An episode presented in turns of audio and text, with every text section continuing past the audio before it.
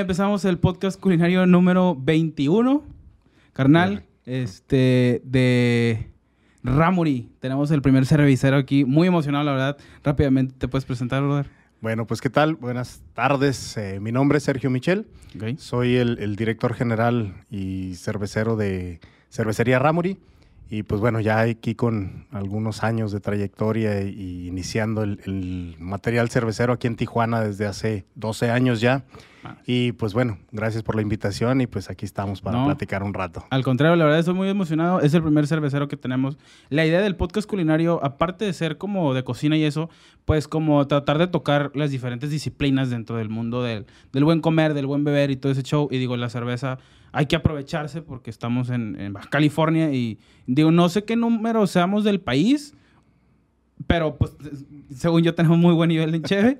Sí, la verdad, eh, en cuestión de, de consumo, eh, no seríamos los más grandes, porque al final del caso ahorita Ciudad de México consume enormidad, eh, enormidad de, canta- de- de cantidad de cerveza y Guadalajara igual, ¿De, Monterrey. de cerveza artesanal exclusivamente? Es correcto. Oh, oh. Y, y en, en Tijuana, a Tijuana siempre se le ha nombrado la meca de la cerveza, pero básicamente por eh, el eje de la capacidad productiva y no tanto porque produzcamos mucho, sino que producimos cosas de muy buena calidad Ah. y de una cantidad de estilos considerables. De alto porcentaje. O sea, el porcentaje de cosas buenas en Cheve es alto. Es alto, así es. Aunque ahorita ya eh, Ciudad de México, Guadalajara y, y Monterrey le están pegando bastante duro a, a muy buenas cervecerías, con muy buena infraestructura, muy buenos proyectos. Pero aquí Tijuana siempre se ha caracterizado por eso. ¿Y por qué? Por una simple y sencilla razón. Tienes la meca de la, de la cerveza artesanal a nivel mundial aquí de vecino, que es San Diego. Entonces, Neta. sí. es ¿San Diego es la meca mundial? Meca mundial. Bueno, no San Diego, básicamente California. California, es la meca mundial de la cerveza artesanal. Pero yo hubiera pensado que es algo así como Bélgica o cosas así de que. No, eh, mira, básicamente en- a través de la historia, Bélgica, Alemania, eh, Inglaterra, Ah, eh, son, partes de los orígenes de la cerveza, pero se quedaron en esa parte, en origen. Pero toda la, la Ah, cuestión de, creatividad, de cositas nuevas y de proyectos nuevos y, y de volumen de crecimiento en cerveza artesanal, pues básicamente California le ha pegado con todo a nivel mundial. Fíjate que sí es cierto lo que dices, porque yo en Instagram sigo muchas cuentas de California en sí, Orange County, Los Ángeles, eh, Oceanside, Encinitas, Mm. y toda la costa. O sea, todos hay hay lugares Cali style con cheves artesanales. ¿Sí es cierto? O sea, Sí. Veo mucha foto en todo California. Yo digo, lo, lo digo eh, sorpresivamente porque no había analizado que es verdad. Toda la costa californiana es muy chévera, muy cervecera. Así es, y, y tú te puedes encontrar, eh, Eh, vaya, si, si lo dividimos hasta por colonias, muchas veces cada colonia en, un, en condados pequeños puede llegar a tener una cervecera artesanal pequeñita, pero ya está ahí bien, chida, bien ¿no? puesta. Sí, no. A mí me encanta mucho ir para allá porque llegas a, a un lugar y los mismos eh, vecinos, ¿sabes qué? Te voy a llevar a mi cervecería. O sea, te llevan a la cervecería de la colonia, no es, no es de, del- o de la zona. Si no estamos hablando de un condado. como su no estamos- local. Exactamente, es como, como su cervecera local, es la que te queda ahí caminando y ahí te invitan. Digo, es- sí es cierto, o sea, es normal, ves a, a Coronado y como que tiene su, su resta o su local así chingón. A Carl Stratus también, y, y digo, no sé si sea de ahí, pero me imagino que se da mucho que ya es como una vinícola, ¿no? Es no nomás el vino, también es el resta, el hotel. Así y, es. y me imagino que los cerveceros también es como, ah, entonces tu local chingón, con una expo chingona, con, con tu restaurante vergas o no sé, y haces... Fíjate que no en todos. ¿No en sí en las cervecerías más grandes, en las de mayor renombre, vas a encontrar esa estructura o la infraestructura del restaurante, del servicio de alimentos, servicio de Como que es una meta de ellos, ¿no? Sí, Poco pero, a poco. pero la mayoría de las cervecerías, por ejemplo, yo conocí eh, a The Belgian Beaver cuando empezaron, Ok. era un, un equipito, era una bodeguita chiquititita y tenían seis taps con seis cheves este, bien sencillitas. Este, estoy, estoy hablando hace 10 años. Simón. Y a la vuelta de la esquina ahorita Belgian Beaver es un monstruo. Pero empezaron muy, muy chiquititos. Y así muchos de los, de los cerveceros empiezan muy locales en, en- en- en ciertas colonias, en ciertos puntos geográficos, pero son locales bastante, bastante chiquitos.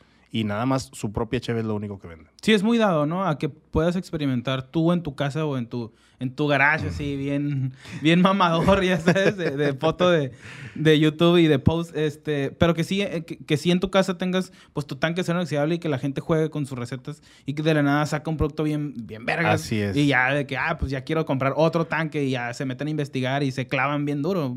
Así Digo, es. no hay un... Bueno, creo que sí hay escuelas aquí en Pues, Baja California. En Baja California, eh, no. Hemos, hemos hecho algunos cursos con la ayuda de- del tecnológico. Mm.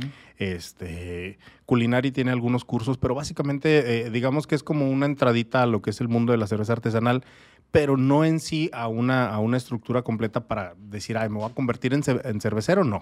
Ok. Eh, sí es algo para que aprendas a hacer. Yo mismo en su momento llegué a dar cursos, muchos cursos de, de- de cerveza, de cómo hacer una cerveza, cómo elaborarla, lo- todos los procedimientos, pasos, cómo Como embotellar. las características para que la hagan buena o qué. Así es. Mm. Y básicamente te digo, esa influencia que tenemos de lo que acabas de mencionar, de que la gente allá empieza a hacer sus propias recetas de garage, eso mismo empezó aquí hace ya algunos 10 años, eh, 11 años más o menos. Eh, yo recuerdo que cuando yo empecé eh, ya había mucha gente haciendo, digo yo de los, de los que más conozco es del sótano suizo, este, ya tenían ellos su cheve, Pero ellos ya como local establecido, ¿no? Así es.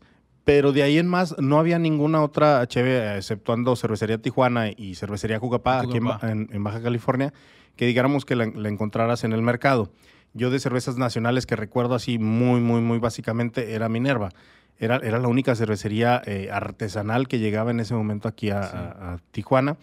Y pues bueno, fue, fue parte de lo que a mí me hizo decidirme por esto y sí puedo decir que eh, aquí en Tijuana, de cervecero casero, que es como yo empiezo, eh, sí fui yo creo que el primero que puso el producto en un anaquel. En este caso, eh, en, en dos lugares este, muy particulares, que es el, el, el Zebras, ahí en, la, Ajá. en Revolución y Sexta.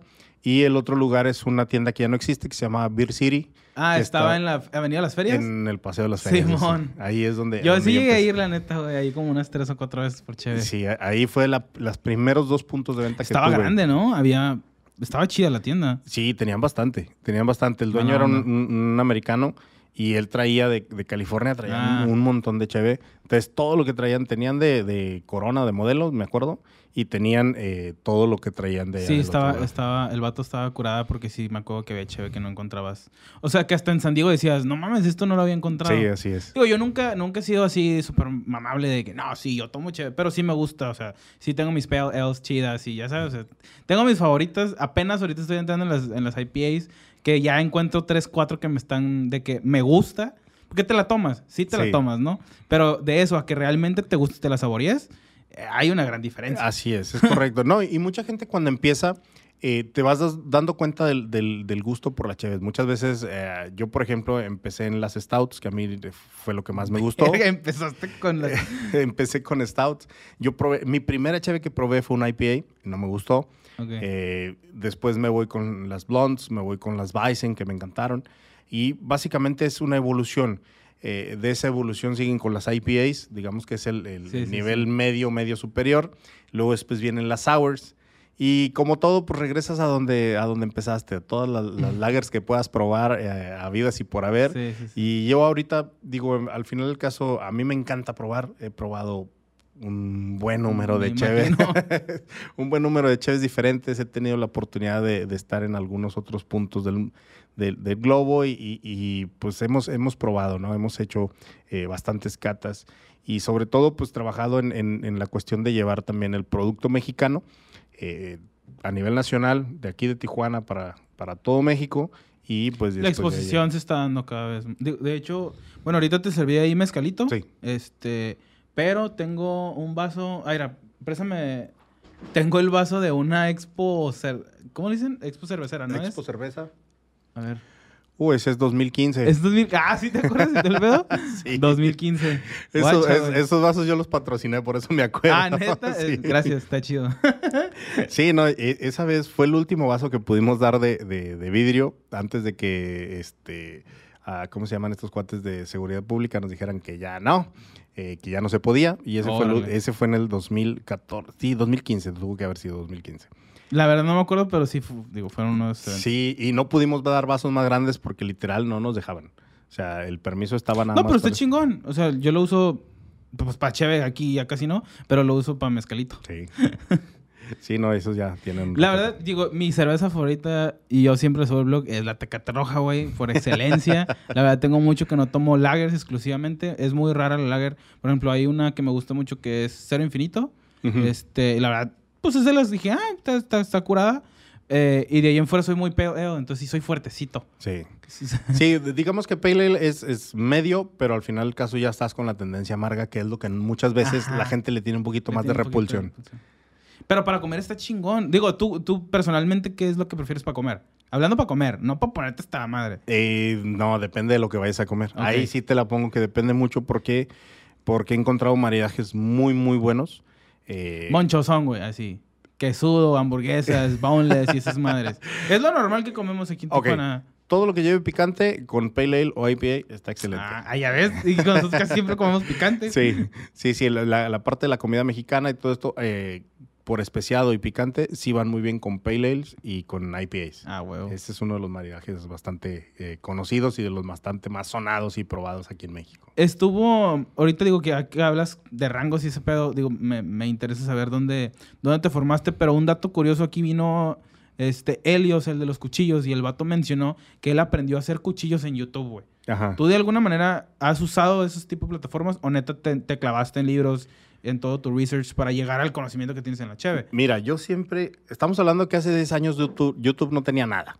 O sea, eh, sí había, pero no había tanto.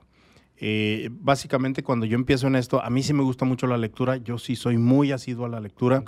Eh, cuando estuve en el culinario, pues te dan una clase de cerveza así como que entre solapa y nada. Ah.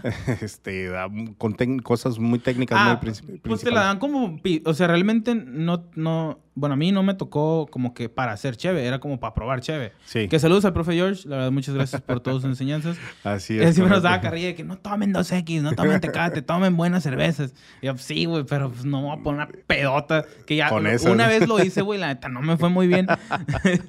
Después de un Birfes tampoco te va muy bien. No mames, güey, es que si está, te patea, güey, no te das ni cuenta, güey. No te das cuenta y te pateó la cabeza. tienes que acostumbrarte, digo, al final el caso es parte de ese, de ese proceso.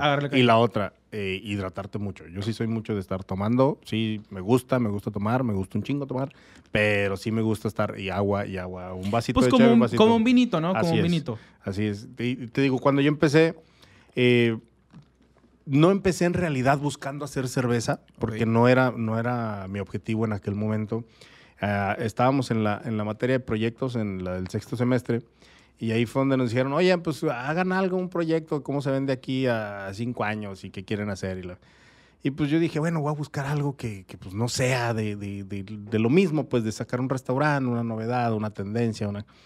Y empecé a ver el mundo de las cervecerías y dije, bueno, pues órale, las cervecerías me, me llamaron la atención, hice el proyecto y empecé a investigar encontré el, novio de una amiga que estaba en mi salón, me dice, ¿sabes qué? Yo ya empecé y es así, y así, y así, y vas a San Diego y ahí te venden los insumos. Y yo le dije, órale, pues deja, déjale.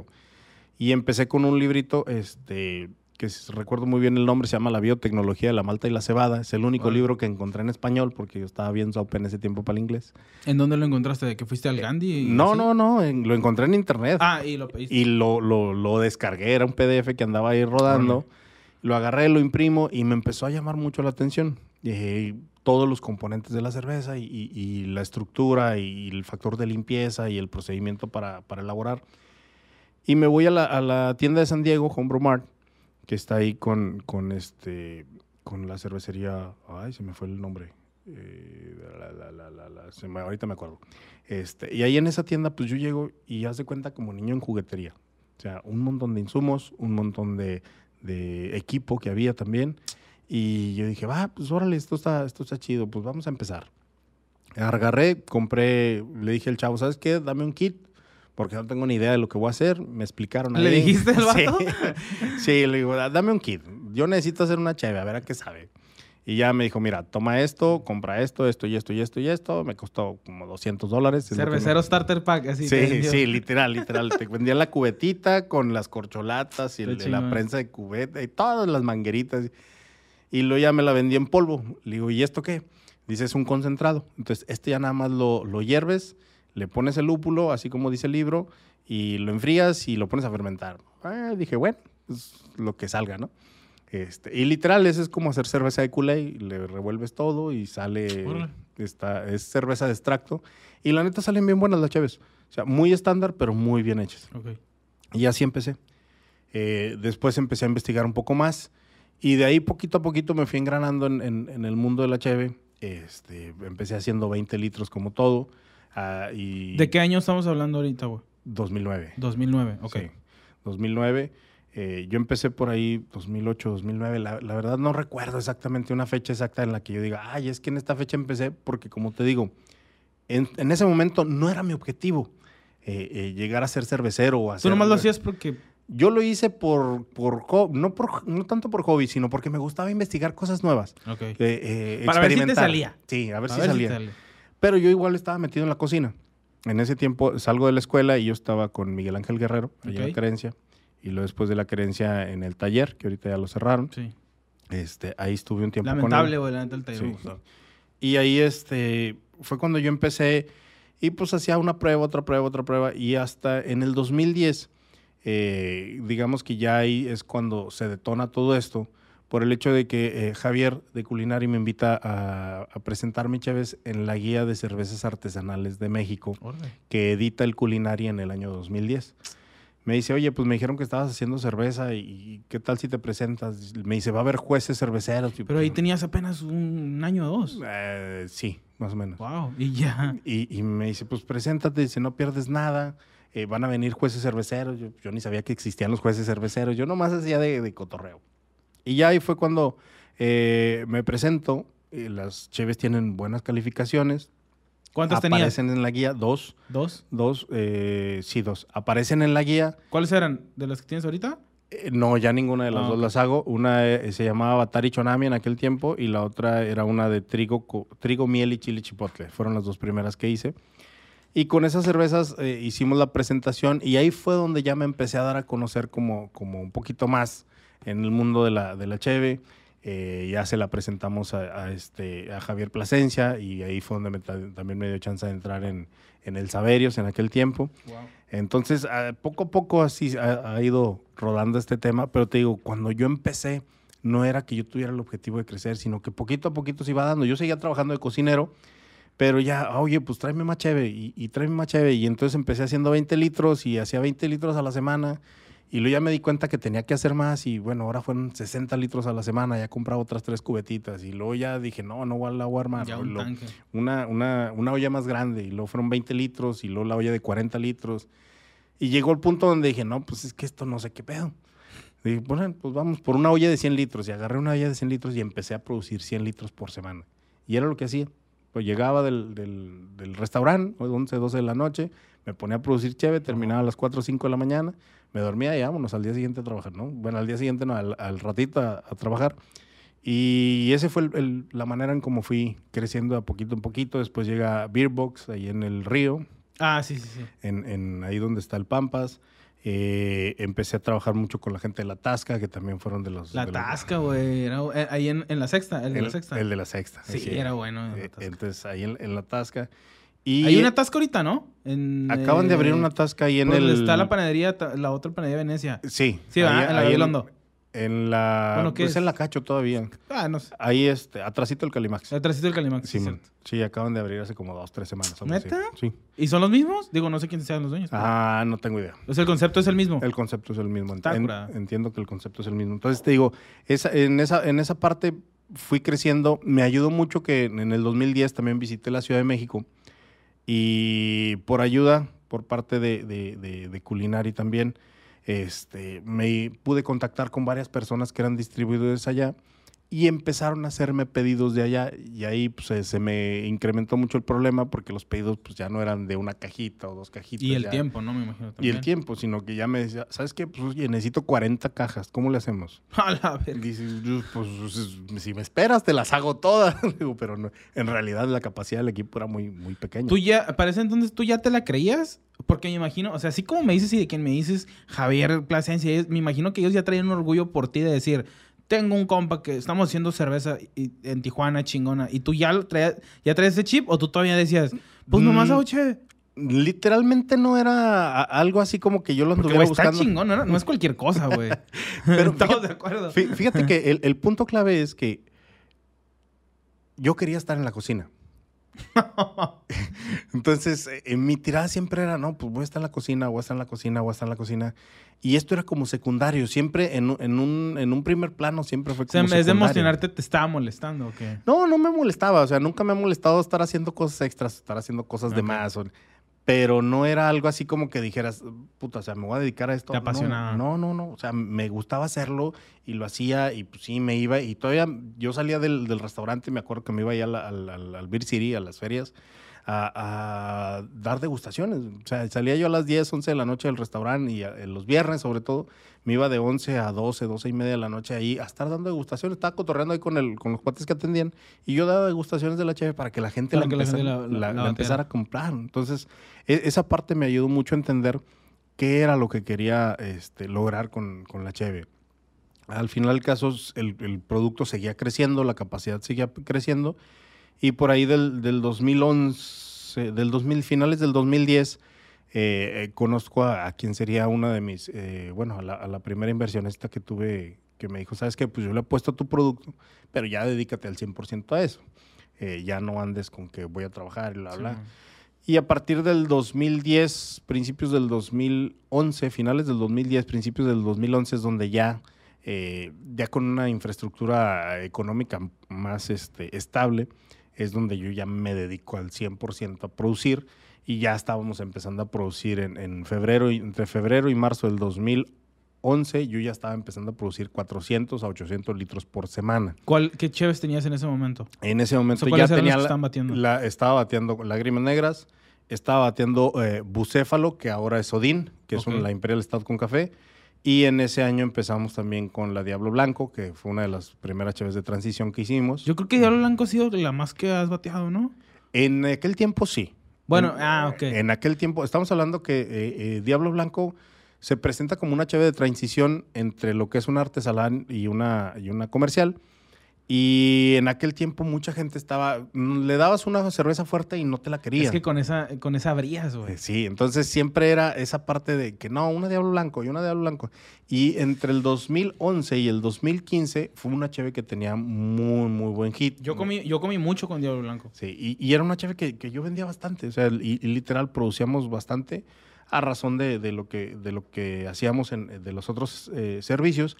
Pero poco a poco Lágrimas Negras se fue quedando en, el, mercado como algo eh, muy bien aceptado a nivel nacional.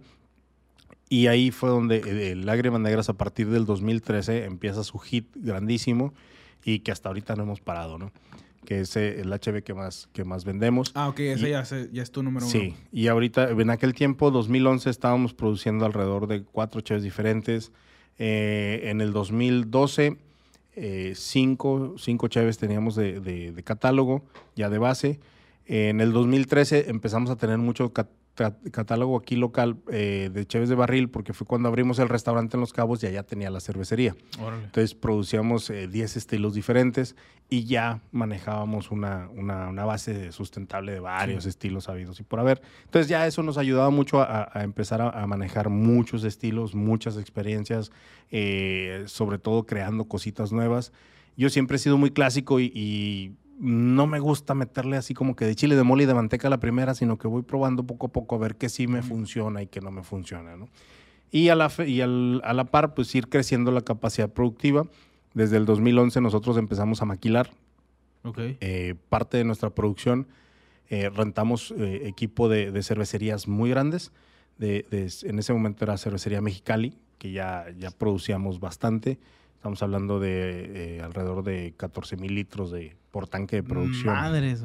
Entonces, sí es una, una, cantidad bastante considerable y fue cuando empezamos nosotros a crecer, pero siempre rentando equipos, ¿no?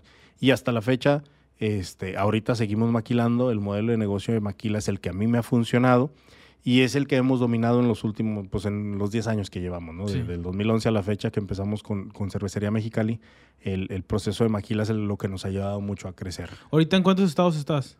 A nivel nacional. Ahorita no, no tengo ningún estado donde no tengamos cheve. ¿Neta? Sí. Sí, eh, ahorita, ahorita ya tenemos, aunque sea un distribuidor, pero casi en, en, todos los estados hemos tenido un punto de venta, por un Mínimo un punto. Sí. Sí, ahorita sí estamos Eso está perro, güey. Decir que estás en todo México está cabrón, güey. ¿En el otro lado? En el otro lado, hemos mandado, estamos trabajando ahorita con varios proyectos. La verdad es un poquito ah, difícil la capacidad productiva, aumentar la capacidad productiva. Y eso es lo que me ha topado un poquito para exportar. Pero ya hemos mandado, por ejemplo, yo he estado en Italia ya con, con producto, en Canadá ya tenemos producto. Eh, en, Estados Unidos eh, intermitentemente muestreamos. Como que entran y salen. Eh, no, no tanto que entremos y salimos, sino que estamos muestreando para ver dónde, dónde y qué nos pudiera funcionar y que realmente vaya un proceso sólido para, para exportación. Estados Unidos es un poquito difícil, ¿no? Pero, ¿Representa como un tema personal más chido para ti entrar a los putazos a California o no? Sí y no. Sí, porque en realidad si la gente empieza a consumirte allá, entonces estás ya jugando en, ligas mayores. Pero también no por el hecho de que tengo un muy buen amigo cervecero este, americano y sí me, me, dio una frase que la recuerdo muy bien, que me dice, ¿sabes qué? Pues qué chingón que quieras exportar, nomás que acuérdate que aquí hay 3.000 chaves diferentes ahorita, ¿cuál o por qué la gente tiene que comprar la tuya teniendo aquí 3.000? Entonces, sí es esa parte como llegar a un mercado y decir, órale, guau, o sea, sí vamos a poder, pero no sé cómo vaya a estar la estructura, cómo vaya a estar. Entonces, esa, esa parte de la competencia es muy grande en Estados Unidos. O sea, es que sí, su listado regularmente está así, es un ticket enorme de un chorro de cheves diferentes. Entonces, ¿por qué y aquí, aquí, ¿cuánto es lo normal que tenga un lugar que tiene cheves? Hablando de restaurantes. De restaurantes, algunas 10 a lo mucho. Allá te avientan 35, güey. Sí, sí, o sea, e, esa es la parte de, la competencia que, y está muy peleada, o sea, te peleas hasta por centavos, te peleas por el precio, te peleas por el anaquel, te peleas por el exposure, te peleas, o sea, es una, una guerra de, marcas bien, bien compleja. Y pues como él me dijo, ¿no? Son 3000. O sea, requieres, o sea, requeriría mucho de tu tiempo y de tu, de tu concentración irte a pelear al mercado no tanto mía, no tanto mía, la, la, eh, la, base y la estructura del mercado americano es un poquito diferente. Aquí técnicamente yo produzco, yo se lo vendo a un importador, el importador lo manda a un distribuidor y el distribuidor lo manda a un retail. Eh, básicamente, quien hace el ejercicio de, de promoción y esto debiera ser el distribuidor pero tú tienes que entregarle las herramientas al distribuidor. Digo, eh, tú, eres, si eres el director, pues tú traes la vara ahí. Entonces, ahí, ahí vas, eh, eh, ese, ese caminito es el que hay que seguir, ¿no? Y hay que ser muy cuidadoso porque igual como las leyes americanas te ayudan mucho para que realmente, por ejemplo, si alguien no te quiere pagar, el gobierno te paga y el gobierno le cobra al deudor, eso es una, una, gran ayuda, pero así como te da, te quita. Entonces, sí, ese, en esa estructura hay que, hay que estar muy sólidos en, en, cuanto al conocimiento de, mercado y al, al, conocimiento de procedimientos y todo esto para realmente que, que un proyecto funcione. ¿no? También ahorita estamos, em, empezamos en Bélgica el mes pasado también. Entonces ya, ya llegamos también hasta allá y ahí, ahí van las cositas. A la madre. Está ching digo, me, me, imagino tú teniendo uno la meca a un lado y luego ya llegando tu producto hacia los orígenes, a los lugares de orígenes, pues son, han de ser sentimientos muy, muy chingones, güey, como el, si tú eres un restaurante de cocina italiana y tienes a tu a tu dios así y el chef vaya a comer contigo y te diga que está bien hecho. Se me hace que debe ser ese tipo de... Ah, más o menos, más o menos es esa, es esa misma estructura. Digo, al, al final del caso aquí el objetivo es eh, que es un producto que no le presentas al comensal, que no es lo más común. Es, es, muy raro, eh, si no estás en tu restaurante, es muy raro que llegues y realmente le presentes un producto al, al, comensal. Y entonces la interpretación que le da al comensal es muy personal en este tipo de productos. Es, es como poder decir, oye, pues es que traigo el, el mejor mezcal del mundo. Pues sí, güey, pero ¿para quién? O sea, aquí en la mesa no me gustó. También eso puede pasar. Sí, regularmente vas a comer a un lugar. Hablando, digo, yo, yo me refiero mucho porque siempre me gusta hacer ese tema con algo artesanal. Digo, hablando especialmente de cheve, con la comida. O sea, me, me, encanta el tema del maridaje. Entonces, muchos de mis ejemplos en mi cabeza son yo estando comiendo en un restaurante. Entonces, al chef probablemente ya lo conoces, ya sabes quién es o, o, que, o, la forma de pensar del lugar, de por qué te están esa comida. Pero si te llega la cheve artesanal, pues tú no ni conoces al dueño, ni sabes por qué se hizo la cervecería. no, y, y, aquí honestamente eh, creo que nos falta todavía mucha cultura para la cerveza en cuestión de maridajes. Eh, no es común que un restaurante tenga maridajes con comida, es más común que hagan eventos. Porque no es tan bien visto, ¿no? Ese es uno de los puntos. Digo, normalmente. Eso nice. Te, te, hablan de un maridaje y, piensas en vino. O sea, las botellas que le quieras poner o los varietales que le quieras poner, pero piensas en vino. Sí, últimamente ya también el, eh, mezcalitas y raicillas y, y, Cosas por el estilo. sotoles. Ahora. ¿por qué, por qué no lo han hecho con la cheve? Porque simplemente hay un desconocimiento muy grande a base de cheve, que es lo que yo mismo he presentado y le he presentado varios proyectos a la gente del culinario, sobre todo a la, a la gente que hace el, el- el- el- este, el curso de los vinos. Sí. ¿Por qué? Porque es tanto el desconocimiento que ni siquiera se atreven a probar. Y, en- Mm. y bajo esa estructura yo te pudiera decir, podemos hacer una competencia entre un maridaje y, y nosotros lo hemos hecho en, en algunos restaurantes, eh, plato con vino y cerveza al mismo tiempo. O sea, dar las dos estructuras y tú en tu calificación, porque eso es lo que normalmente hacemos, eh, define con qué te gustó más. La cheve siempre gana. Con el vino que le pongas. Sí. Sí, o sea, con el vino. Ahora, ¿cuál es el, el punto clave? Que está cerrado, que hay 10 cheves que te puedes tomar cuando en realidad yo en el restaurante, en el bar eh, que tenemos ahí en la, en la Ocampo, este, llegué a tener 300 etiquetas. Entonces, es- esa es la, la estructura que ahorita estamos viendo. Acá en el, en, en el río, en la tercera etapa, ahorita tenemos 10, 10 cheves de barril. No he metido todavía cheves de botella. ¿Por qué? Porque que la gente vaya conociendo. Entonces, eh, bajo esa premisa, allá teníamos cheves de Bélgica, de Alemania, de Inglaterra, de Australia, de este, Italia, española. O sea, hay una gran, gran, gran variedad.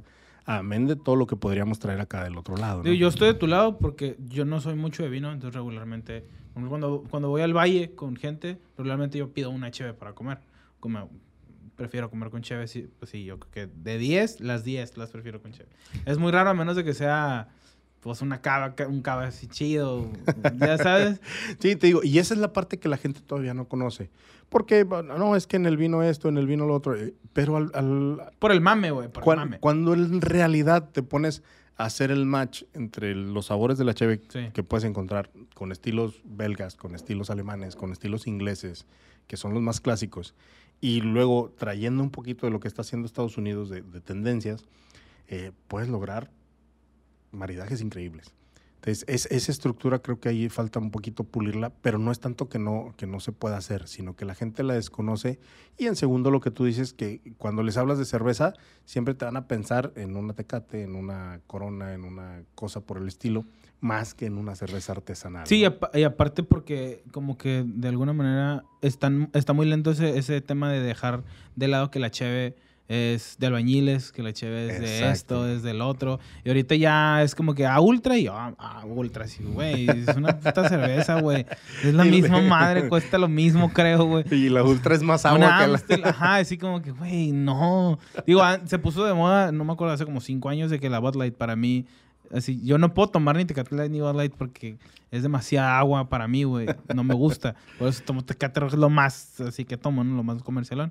Este, pero, pero sí siento que ha sido como un proceso muy lento el desmistificar ese tema de que la cheve, pues, es para, la- para Sí. los pobres y, ese, y no tiene nada de valor. O sea, le quitan todo lo de valor. Así es. Eh, aquí en México se da mucho eso, cosa que no se da en, en muchos otros lugares, Estados Unidos, por ejemplo. Eh, aquí en México todavía, eh, a través de estos 10 años, ni siquiera hemos podido llegar al 1% de mercado, cuando Estados Unidos ya, ya le llegó al 8.75% de mercado. Ellos en el 2014 traían un, un proyecto de eh, llegar al, al 2020 con el 20% de mercado. No se pudo hacer. De, De- de bebidas alcohólicas. Sí, de, de que la cheve artesanal eh, en el consumo de cerveza. Ah, de pura cerveza. De pura cerveza Oh. comercial, Wow. el 20% fuera artesanal. Pero sí ha habido bastante crecimiento. Sí ha habido bastante crecimiento, pero por ejemplo, Estados Unidos Bueno, no hay- es que nomás somos aquí, o sea, somos un caso muy particular en Baja California. Así ¿verdad? es, así es. Sí, sí, sí, cierto. Entonces, ya te vas un poquito más al sur y es un poquito más difícil. Tienes más adeptos por, por la cuestión demográfica. Por ejemplo, en la Ciudad de México, tú puedes decir, no, pues son un chingo, pues son un chingo de chilangos también. O sea, no, no podemos decir que son poquitos comparado contra Tijuana. Sí, sí, comparado que contra-. Y por eso consumen más. Pero en realidad, el consumo de mercado ni siquiera llega al 1%. Entonces, sigue siendo un mercado bastante este, pequeño Pequeño. y que en, en la mayoría de los casos, proyectos ya grandes, proyectos ya bien establecidos o marcas ya bien establecidas, ¿qué es lo que buscan? Pues empezamos a exportar. ¿Por qué? Porque el mercado empieza... Sí, pues allá sí te lo van a valorar también. Así es. Y es mucho más valorado, eh, digo, siempre me ha pasado eso en, en todos los lugares donde he estado, casi siempre es mucho más valorado el producto que hacemos aquí en otros países que aquí mismo, ¿no? Entonces, eh, esa parte es, bien compleja. Eh, me tocó, tuve la oportunidad de dar algunas este, catas y conferencias allá en Italia eh, de Cheve y, la gente, o sea, fascinadísima por el producto mexicano, porque era todo, lleva, era una feria este, de, de, alimentos y era, había algunos expositores mexicanos con muchos productos este, y había expositores de todas las partes del mundo, o sea, no estamos hablando solamente de México. Había de todo el mundo, había alemanes, suizos, croatas, belgas, o sea, etcétera, etcétera, etcétera. Y había quesos, carnes, dulces, este, panes, eh, sí, de todo. Entonces, eh, eran experiencias muy bonitas, pero ahí es donde te das cuenta, o sea, cómo realmente el producto de nosotros o lo que nosotros elaboramos es muy bien visto en otros lados. Eh, llegué ahí con un distribuidor en Italia y le digo, oye, pues para que la pruebes y Dice, mira, ¿de dónde eres? De México. Seguramente la voy a vender. Le digo, ¿por qué? Dice, países que tienen buena gastronomía, seguramente tienen buena cerveza. Países que si tú me dijeras que vienes de países donde su gastronomía es muy limitada, normalmente no tienen buenas cervezas o sus cervezas también son muy limitadas. Entonces, esa, esa estructura, eh, para ellos el, modo del estilo de la gastronomía es lo que dicta mucho eh, la calidad de la mayoría de los productos que se producen. Entonces te quedas así como que, órale, o sea, no estamos hablando de cualquier cosa. O sea, era, era nuestra obligación, güey. casi, casi. casi, casi te está diciendo eso, ¿no? Así güey, la tienes que tener y si no, pues... Sí, no, y, él, y él así me dijo, ¿sabes qué? Vamos a hacer esto y esto y esto. Y ahí al último no pudimos cerrar todo lo que, lo que ellos pedían, pero sí este, fue, fue una cuestión muy, muy eh, personal tener esa oportunidad de darte cuenta de lo que realmente puedes hacer fuera, ¿no? Esa fue una. Y yo creo que donde más me he sentido muy cómodo fue de entrada en el año 2012. Eh, mandamos a la tercera competencia más grande a nivel mundial en Australia y ganamos dos medallas de bronce con dos de las cervezas que literalmente todavía seguíamos elaborando en un método casero. O sea, no había un, no había un equipo profesional, no había eh, tanques de acero inoxidable. Tanta estandarización. Eh, sí, o sea, e, era, eran, eran cheves que sacábamos ahí lo más estandarizadas posibles, pero con equipos extremadamente rudimentarios. Estoy hablando de que fermentábamos en tanques de, de mil litros, de esos de los que traen cajoncito de, de plástico. En, en, racks de esos era donde fermentábamos nosotros. Entonces, es, ese tipo de, de competencias, pues dijimos, eh, pues los mandamos a ver qué sale. Y traerte dos medallas de bronce, pues fue bastante bien. En ese mismo año ganamos medallas. Casi casi improvisadas. No tanto improvisadas, porque en realidad ya el producto ya no estaba improvisado. Ya oh, teníamos. Ya estaba en forma. Ya, ya, estaba, en estaba en forma. O sea, ya teníamos un, volumen considerable de venta, pero el estilo de producción seguía siendo muy rudimentario, a lo que ya tuvimos después con, con un equipo profesional. Eh, ganamos igual en, Chile, en Copa Cervezas de América, que también es una competencia grande. Eh, volvimos a, ganar ahí en, Copa Cerveza México y ganamos el premio a la mejor cervecería de México en el año 2012. Y ahí es donde, digamos, que ya yo empiezo a, tratar de posicionar eh, de una forma más este, estructural toda la base de la marca Ramuri como tal y que realmente le diéramos ese renombre y esa, esa, estructura, a pesar de ser una empresa muy chiquitita. Ya estar más conceptualizado con la marca Echeverra, como sí, marca Echeverra Y de Tijuana. Oh, de Tijuana. Y de Tijuana. O sea, e, esa, esa fue parte del trabajo. Sí, sí ha sido muy, o sea, muy remarcable de, que sea de Tijuana. Sí. Como base. Porque, eh, por ejemplo, cuando abro el, el, restaurante de Los Cabos, mucha gente creía que éramos de Los Cabos. Entonces yo ah, ahí, ahí la gente, no, pues es que Ramón es de los cabos y Ramón es de los cabos. Nomás porque ya estaba más expuesto. Así es. Pero técnicamente el origen de, de Ramón es del Y luego puro gringo, ah, o sea, puro conectado. Ahí ya teníamos mucho, mucho, mucho local. Nosotros sí nos llegaba mucho, mucha ah, gente local, pero también igual, mucho, mucho turista, ¿no? En, en temporada alta sobre todo. Pero te digo, esa, esa parte a partir de ese año fue donde, donde ya empiezo yo a ponerme metas un poquito más altas, no solamente en capacidad productiva, sino en alcance, en hasta dónde quiero llegar, en los eh, modelos de, logística, que era lo más difícil en aquel tiempo. O sea, operacionalmente te está, seguías pegándote el tiro. Así es. Así, digo, al, final del caso no había, no existe una, una línea en la que tú digas, bueno, tienes que seguir esta línea y te va a dar resultados. No existe, y menos en un, en un rubro en el que era muy nuevo y en el que después de mí Y venían... aparte nuevo aquí. O sea, no es como que tenías un vecino para tocarle. Oye, ¿cómo le estás haciendo Eh, tú, güey? Exactamente. es lo difícil de- Entonces, de, ser. eh, ahí es- ese, era, ese era el punto. Y en aquel tiempo, pues más, porque no había tantas. O sea, cuando yo llego a la primera expo a nivel nacional, había 12 cervecerías. En la primera expo nacional del 2010, había 12 cervecerías. ¿En la expo? Sí, en la Ciudad de México. No mames. Era, era un pabelloncito chiquito, le cabrían alrededor de unos 30 stands. Te- había stands de comida y stands de, de, de cheve y algunos distribuidores importadores que llegaron por ahí, pero productores había 12. No mames. Entonces, ahorita es, ese, ese mismo evento, al, al día de hoy, 2016, Dos 17, que, años eh, 10 años después, eh, son, es un evento que, que le caben 140 expositores y hay muchos que se quedan en fila esperando que, los, que, que puedan rentar un, un espacio, ¿no? ¿Tú, ¿Tú estás en el top, qué, así, de México? ¿Top 10? Sí, yo creo que sí. Digo, depende a quién le preguntes. Digo, cada quien va a decir lo suyo.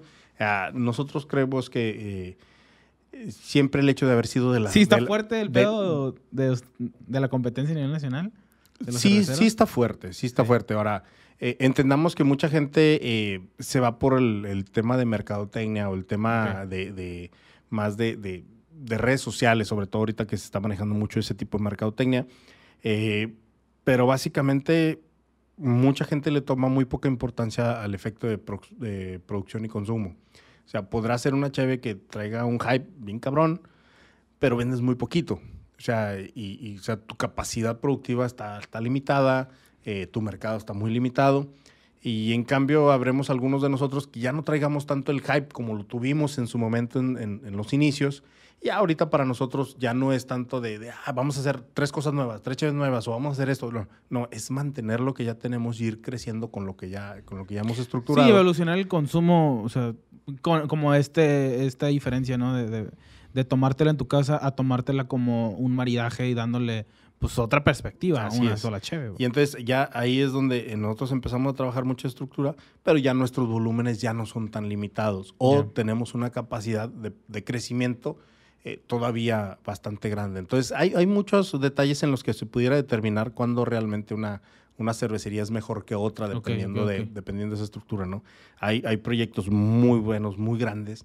eh, de, por ejemplo, el- el- algunos en Guadalajara, que están impresionantes, con un factor de inversión impresionante. Cervecería Fortuna, Cervecería Cielito Lindo, está Loba, está Minerva, que son las cuatro muy fuertes ahí En en, Monterrey yo fui a uno que era Sierra Madre.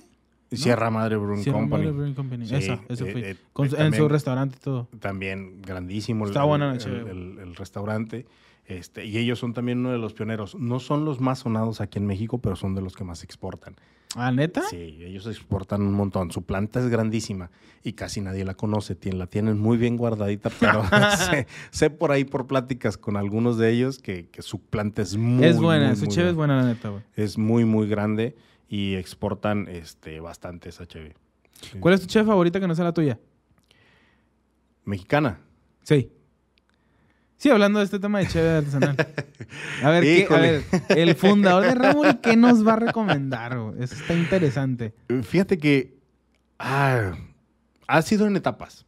No, no te puedo hablar de, de una. ok, dame una- tus tres, así como que han sido de que, ah, esta la traje dos años, porque las traes, ¿no? Sí, las traes un Las rato. traes un rato. Las traes un rato. Sí. Yo creo que ahorita eh, yo te hablaría de, de- de tres cheves de aquí de, Tijuana. Ajá. Eh, la primera que traje así un buen rato fue Juan Cordero, de Insurgente.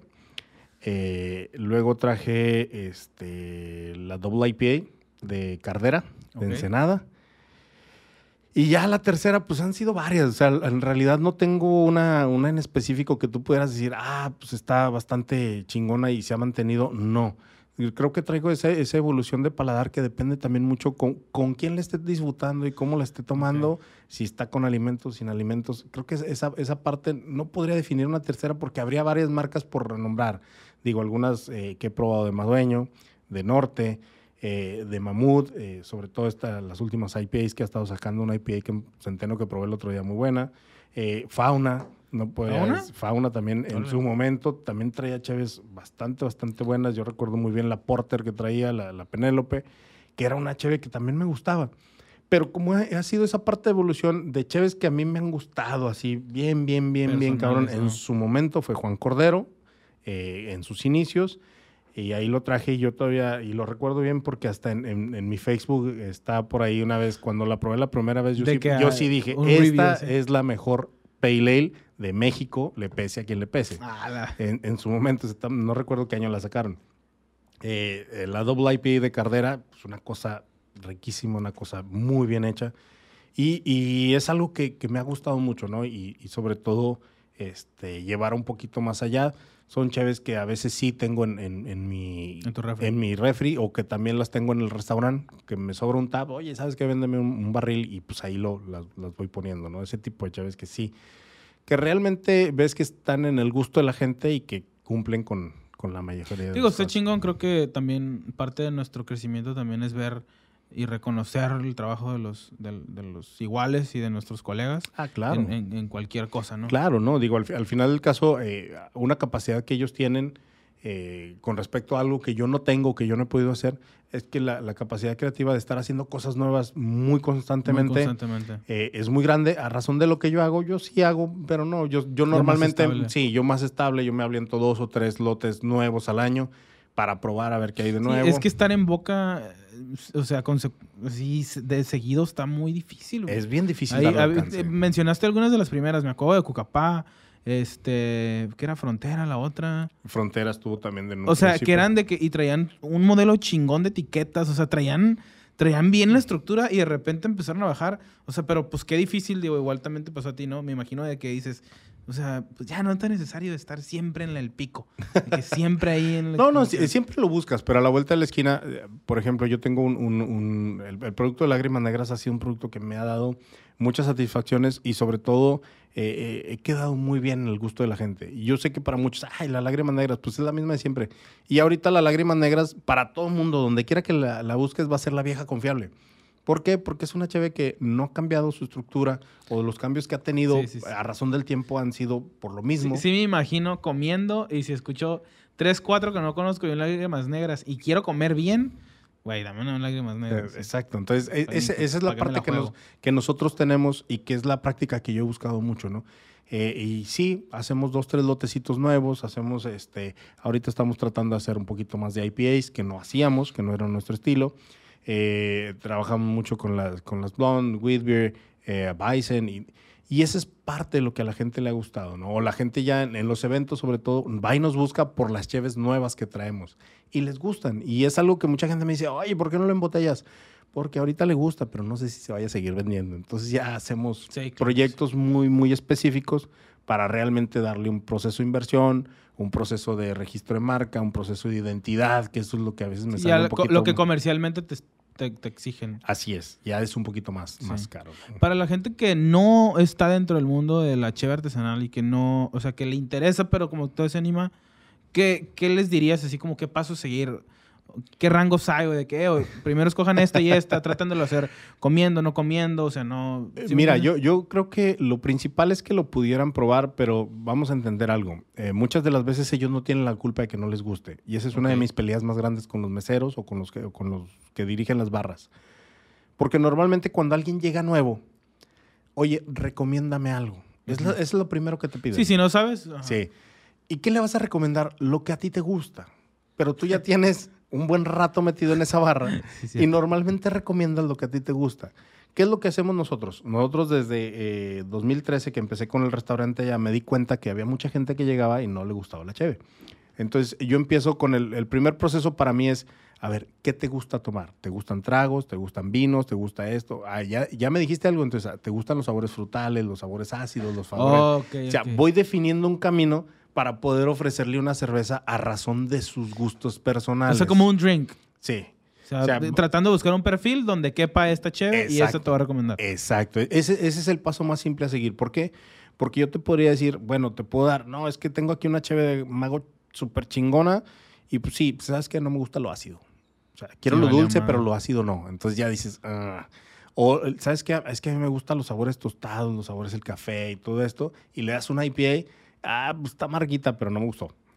O, le das algo muy light y él quería algo y él esperaba algo muy pesado. O, él esperaba algo muy light y le das una barley wine, por ejemplo, que es extremadamente alcohólica, o una, una Belgian Strong Ale, cosas por el estilo. Entonces, creo que el, el, el, punto de, de, partida es entender primero al cliente qué es lo que le gusta y partiendo de esa estructura, poderle ofrecer una cheve que vaya con ese gusto. ¿sí? Entonces, ese es, ese es el punto clave. Cuando yo ya hago catas de muy generales, yo me voy de la más suave a la más fuerte. De la más suave a la más fuerte. De la más suave a la más fuerte. No hablamos de claras y oscuras. Puedo tener eh, cervezas eh, claras muy suaves, cervezas oscuras muy suaves, cervezas oscuras eh, muy fuertes y cervezas claras muy, muy fuertes también. Entonces, esa estructura va a ir dependiendo de cómo le vayas metiendo la, gama de sabor y la gama de alcohol. Y eso es lo que yo hago en una cata ya un poquito más. ¿Y algún, alguna, algún, algún maridaje como específico que te guste hacer? Por ejemplo, a mí personalmente, ahorita me estoy acordando, la neta, disfrutaba un putero ir al BCB, güey. Mm. Y eh, estaba una chévere que se llamaba Orange Wheat. Orange Wheat, sí. Sí, esa que es de Hangar... Hangar 24. ¿24? Sí. ¿O 21? ¿24? Creo que sí. Algo así. Pero está, me gustaba un putero ese chévere, güey. Y la neta, a mí me gustaba la pizza y las, y las papas en salsa de queso. A la verga, güey. se me hizo de la boca, güey. Algo que tengas tú así de que, güey, a mí me mama esto. Fíjate que a mí me, me, gusta mucho la parte dulce con la parte de las stout, porque creo que ese fue mi principio. Lo dulce. Sí, el, el, un, postre dulce, pero con tendencia hacia el ah, chocolate y hacia, el, eh, chocolates cítricos o cafés cítricos, que son los postres que me gustan bastante. Como con el porto que es un vino así como eh, postrero. Ah, más o menos, nada más que el porto a mí se me hace un poquito, bueno, sube de los rangos dulces que, que, ah. que yo normalmente busco. Eh, yo te hablo de, de, un postre de, de, una, de un buen tiramisú. O de una buena eh, tarta este, de chocolate con naranja. sí, por ejemplo, yo voy a Chihuahua y siempre hacemos una cena maridaje cuando voy para allá. Y trabajo mucho con una chef chocolatera allá. Y, siempre que, ¿sabes qué? Voy a llevar esto nuevo, llévate un chocolate así, así, así. Y ella lo, produce. Pero el maridaje que nunca, nunca me falta es una trufa que ella hace con cáscara de naranja, con ralladura de naranja. Qué rico. Este, eh, y lágrimas negras. Esa es así como que la clásica. Siempre, siempre la presentamos porque siempre va gente nueva y le presentamos ese, ese Tienes que mandar una. Quiero esa foto. Quiero esa foto. Voy a tener esa foto, güey, de mis lágrimas negras con mis trufas de Con trufas de, cáscara, de, naranja. Entonces, y esa es parte de, lo mismo, ¿no? De, probar. A mí me, encanta también la, base de, un, este, de un platillo, de un platillo picante con un IPA que mucha gente dice, oye, pero es que la carbonatación, lo amargo, pero eso mismo amargo te hace salivar bastante, que te ayuda un montón en, la estructura de poder degustar la, base picante o la base especiada de los, de los platos, ¿no? Y es, es, es parte que le vayas eh, eh, buscando. Las cervezas belgas, también me encantan las cervezas belgas con cortes. No estamos hablando de, cervezas este, suavecitas en cuestión de, sabor, es un sabor medio, pero de un alcohol bastante considerable. Y estamos hablando de 8, 9, 10 grados de alcohol.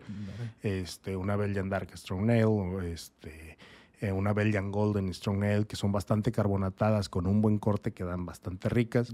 Eh, una Whitbeer con un, con un buen pescadito, eh, queda fenomenal, o con una ensalada. Y que es algo que, por ejemplo, un buen vino no hace con una ensalada. El vino que me pongas se va a pelear con el vinagre como no tengas una idea en el paladar o, con un aderezo que esté bastante eh, eh, grasoso, va a ser difícil porque o le matas el sabor al aderezo o le matas el sabor a, la lechuga o a lo que tengas por ahí de, ensalada. Entonces, esa es la dificultad del, vino, cosa que la cerveza la puedes amalgamar como guste si quieras. Está, está difícil la pelea esa de qué es el eh, cuál es el mejor maridaje, si es vino, si es mixología o si es cheve. Yo, la verdad, personalmente sí me gusta mucho la cheve. Eh, y no es por decir, nah, ya no quiero ser parte del mama y no quiero vino. Pero, por ejemplo, una vez fui a. La primera vez, de las primeras veces que fui al, al, al DF, este, le pedí al chef que si me podía cambiar los maridajes de vino por por cosas mexas, hablando de sotoles, nos mandó ricilla, nos mandó mezcal, y la neta dije, no mames, qué chingón cosas tenemos, digo, no voy a hablar del valle porque entendemos que a eso se dedican, ¿no? Y, le invierten mucho dinero a ese tipo de maridajes, pero también ese tipo de cosas como la cheve artesanal tiene un chingo de cosas chingonas. Así y se puede hacer cosas bien, o sea, en la pura cocina una salsita de una cheve rico, güey. Es unas salsas bien vergas con cheve. Recuerdo mucho una, una, una cerveza de, de Oaxaca que estaba hecha con eh, flor, una flor, eh, ah, ¿cómo se llama? Rosita de cacao. Ok. Rosita de cacao. Y, y todo el mundo nos quedamos así la primera vez que la vimos. Oh, rosita de cacao, ¿cómo la voy a calificar? Pero en realidad la rosita de cacao es una flor que te da una tendencia, no así tanto hacia el cacao, sí trae esa, sí trae esa, esa ligera, pero te da mucho hacia la vainilla y Mm. sabores herbáceos. Entonces, es- esa cheve estaba fenomenal. Estamos hablando, esa la probé en el 2016.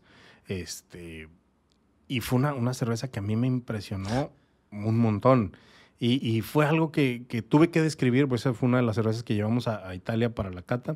Y tuve que describirla y, y cómo, o sea, ¿cómo les digo en italiano si yo no sé Y apenas, si apenas puedo Sí, identificar sí. los sabores. Y entonces empezaba yo a hablar y tenía el, el- el- el traductor. Le digo, es que tienes que describirles las palabras que te voy a decir porque es algo que tienen que entender. Porque es cuando hablas de rosita de cacao, como, por ejemplo, como ingrediente, pues cacao te dice muchas cosas, pero rosita... Te vas hasta la otra esquina, Sí, ¿no? exacto. Entonces eh, sí, fue, sí fue algo así como que... ah, existen muchos ingredientes aquí en, en- en México. Por ejemplo, nosotros hicimos una de Damiana. Hace mucho ganó un, un premio en, en, en Copa Cervezas de América. Y, y la gente aquí no conoce la Damiana. Y la Damiana es un producto que es exportado de Baja California Sur a la mayor parte del mundo. Solamente se produce en, dos partes del mundo y una de ellas es Baja California Sur. Wow. Y es una planta silvestre. Entonces, es- esas son las bases que muchas veces no conocemos. Damiana. Yo en extracto, en algún drink, Sí, hay un, Lo- hay, lo un, hay un destilado de Damiana que de es seguro así- el Kevin ya me dio Damián en algún pisto. Este, es, una, es una señora como sentada. Eh, eh, trae el busto de la señora y, y trae así la de, de- de una mujer. eh, la botellita trae la, la figura Órale. como de una mujer sentada. eh, ese es la- el licor de Damiana. el licor de Damián. Eh, sí, sí, entonces sí. nosotros trabajamos con esa estructura y pudimos hacer una chave de Damiana Chingón. eh, allá en, en Digo, está curada que le des este fondo, aparte de forma, a, a un negocio, ¿no? O a un concepto que es una cervecería. ¿De dónde viene el tema de Ramory? ¿Por qué, sí- por qué te decidiste por, ese nombre? por ese nombre. Fíjate que cuando yo llegué aquí y que empiezo ya en, en este tema, pues me doy cuenta que la mayoría, bueno, la mayoría, en este caso Cucapá y Tijuana, pues eran nombres muy, muy regionalistas. Y vi esa tendencia en ese momento de que había muchos que le estaban poniendo eh, nombres de cosas muy, muy, muy de aquí. Muy endémicas. Este, entonces, eh, yo no soy de aquí, yo soy de Torreón, Coahuila. Ok. Pero mucho tiempo en mi niñez estuve ahí en, en la Sierra de Chihuahua y me gustaba mucho la parte de la filosofía, de leer mucho acerca de los tarahumaras y sus creencias y sus filosofías y sus formas Sí. y bla, bla. Y los conocí bastante bien eh, eh, de, de lectura. Este, y cuando yo empiezo a buscar qué nombre le pongo a la cerveza, no había algo con lo que me identificara todavía aquí en, en- en Tijuana. No, Yo no estamos te sentías, no tenías ese sentido de pertenencia todavía. Todavía no lo tenía tan arraigado porque estamos hablando que yo tenía tres años aquí en Tijuana. Ah, no, pues. este, yo llegué en el 2006, en el 2007 y estamos hablando de 2009. O sea, Sí, no, no tenía, no tenía nada de tiempo aquí. Pero sí quería, yo siempre dije, es que este producto tiene que ser de Tijuana. O sea, es un producto hecho aquí.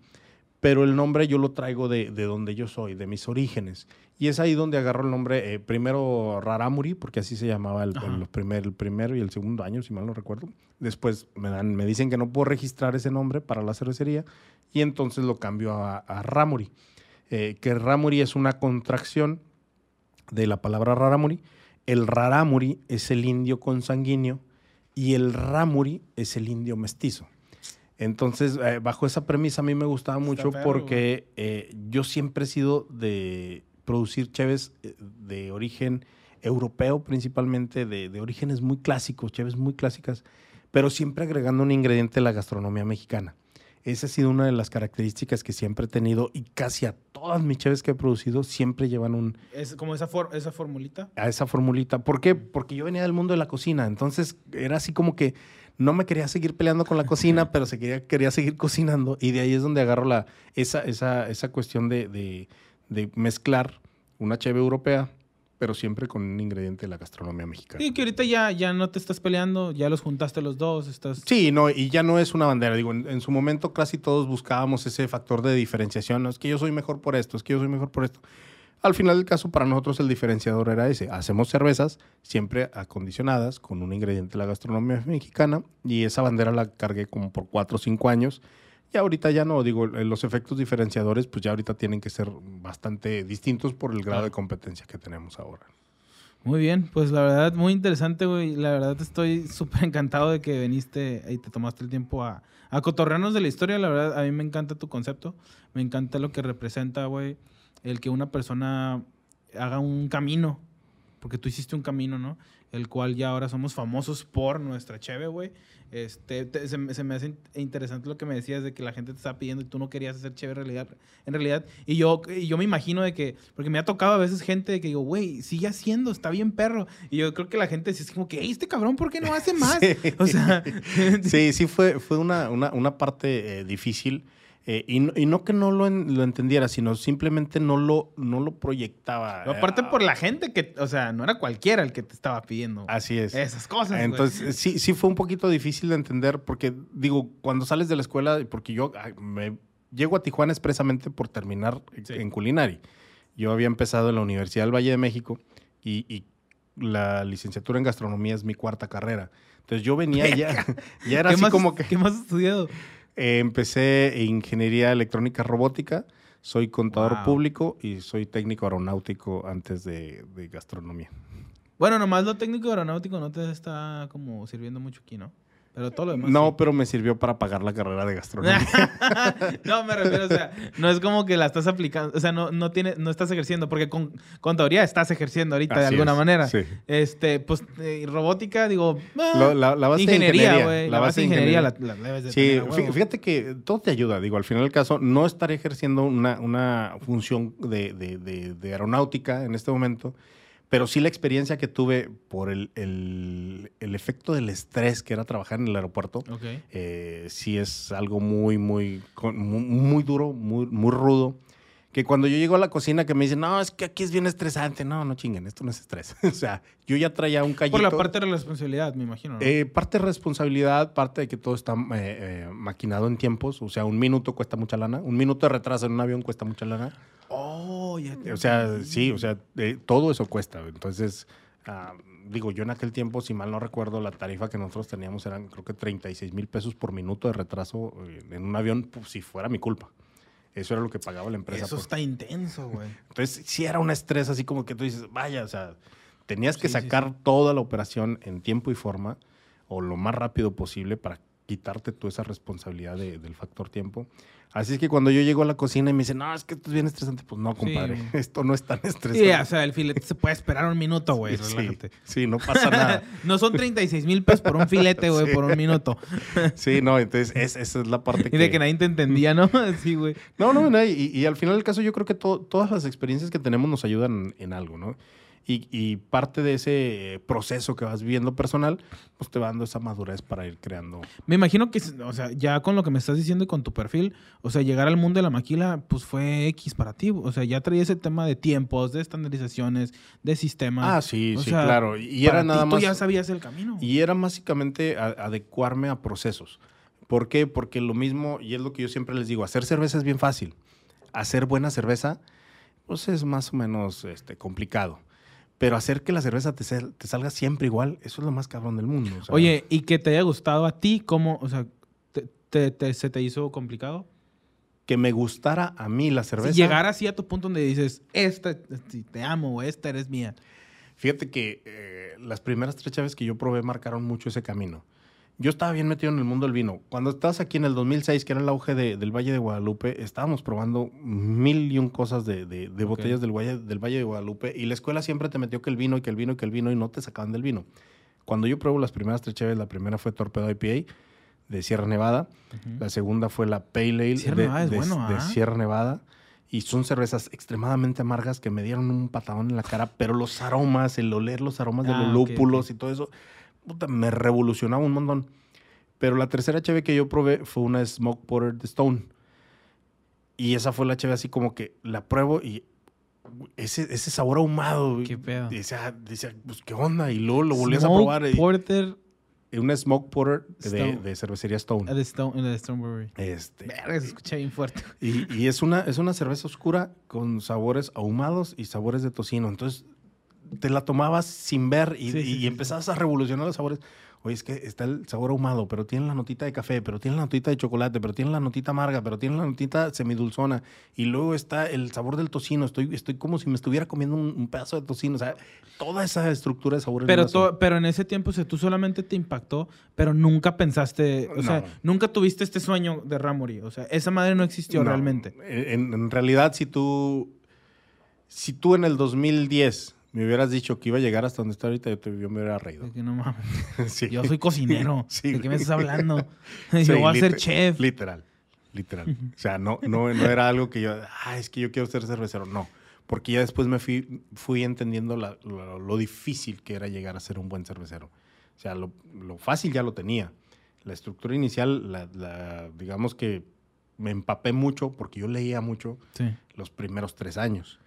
Pero ya después de ahí, el, lograr, ya no era lograr cosas técnicamente nuevas o, procedimientos nuevos, sino mantener la empresa, que eso es lo más difícil. ¿Qué te ha dado la lectura? Digo, tú como, porque a veces ah, encontramos a gente muy empírica, cocineros que no pueden llegar a ser chef o cocineros que no pueden llegar a ser un investigador, cualquier otra cosa, que solamente se quedan ahí porque no creen en la investigación, porque no creen en la lectura, no creen en, el, en, el, en la escuela que no es una escuela. ¿Sí me entiendes? En seguir aprendiendo, en estudiar. Así es. Yo, yo, siempre he dicho, y no hablo, no hablo expresamente de la escuela de cocina, ninguna escuela. O sea, para mí la escuela sí te Estoy hablando de cuatro, con cuatro carreras ya.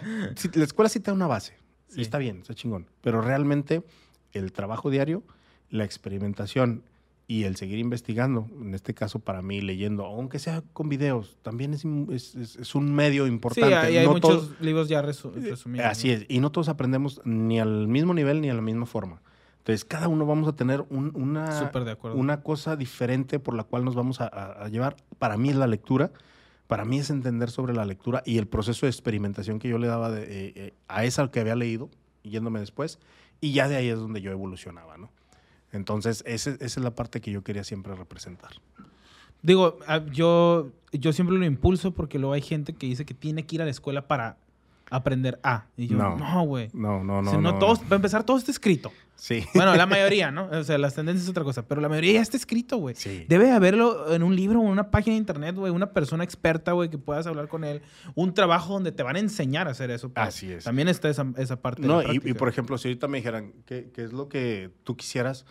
Bueno, yo básicamente, si yo tuviera la oportunidad de forma de estructura económica y operativa y lo demás, pues yo me iría seis meses con un cabrón que sea un CEO más grande. O sea, güey, te trabajo gratis, pero déjame entender cuáles son tus procesos mentales, tus maneras de resolver este, problemas para yo eso copiarlo después más abajo. O sea, si me das seis meses con alguien más cabrón que yo, pues, oh, eso es de maravilla. ¿Por qué? Porque ya estás experimentando con otra cabeza que te está diciendo, por aquí puede funcionar. Y hay gente que tiene esas puertas y no las valora, güey. Y dice, no, es que no tengo cómo hacerlo. Y yo, güey, ¿conoces a este vato, a este vato, a este vato que es una rieta para esto, una rieta para otro? Y, y, yo sé que si les pides trabajar con ellos, claro que te van a enseñar. Pero mucha gente se les cierra la puerta, güey. Digo, qué chingón que lo dices para que la gente también no se sienta...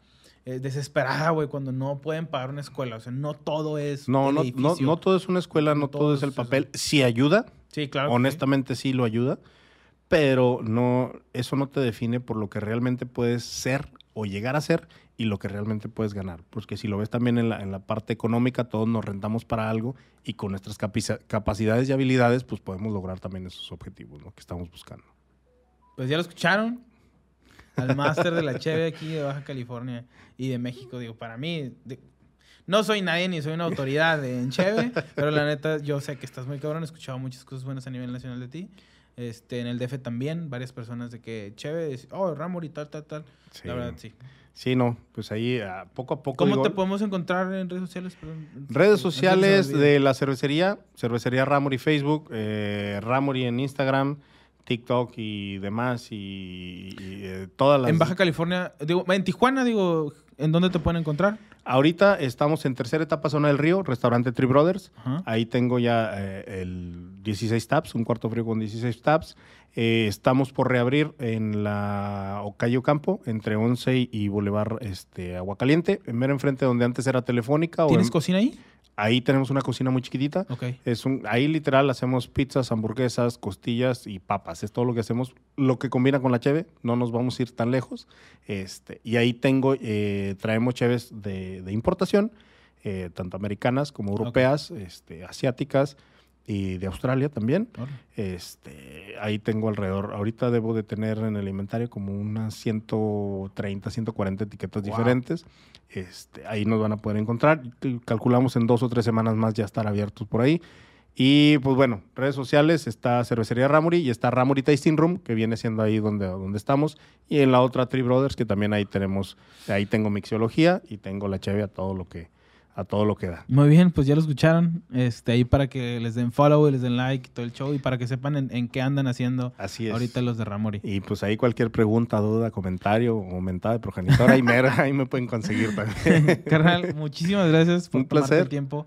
La verdad, este, digo, si tienen algún comentario con el tema de los cerveceros, me encantaría saber, saber si a alguien le interesa algo. Me faltan dos, tres. Digo, ahorita vamos a encontrar a ver, quién me, me recomiendas para que venga al podcast. Vale, es la idea, o sea, pegarle un poco de diferentes disciplinas para que la gente esté interesada por todo lo que conlleva la gastronomía aquí en el área. Y pues dijo, no, no podías faltar tú. pues Muchas aquí gracias, estamos, aquí estamos Muchas gracias por todos los que nos vieron en YouTube y nos escucharon en, en Spotify. Nos vemos para la próxima.